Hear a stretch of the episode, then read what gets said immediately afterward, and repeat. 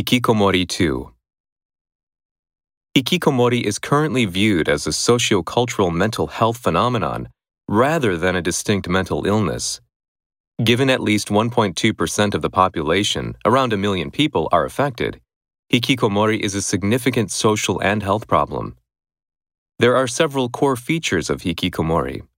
This includes the affected person being physically isolated in their home for at least six months, cut off from meaningful social relationships, with significant distress and functional impairment, such as avoiding tasks where they might have to interact with someone or deal with basic self care needs.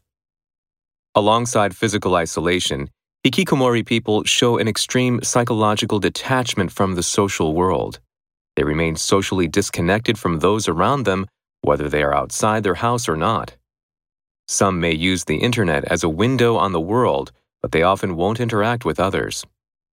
Research shows traumatic experiences of shame and defeat are commonly reported as triggers across cultures, such as failing important exams or not securing a cherished job.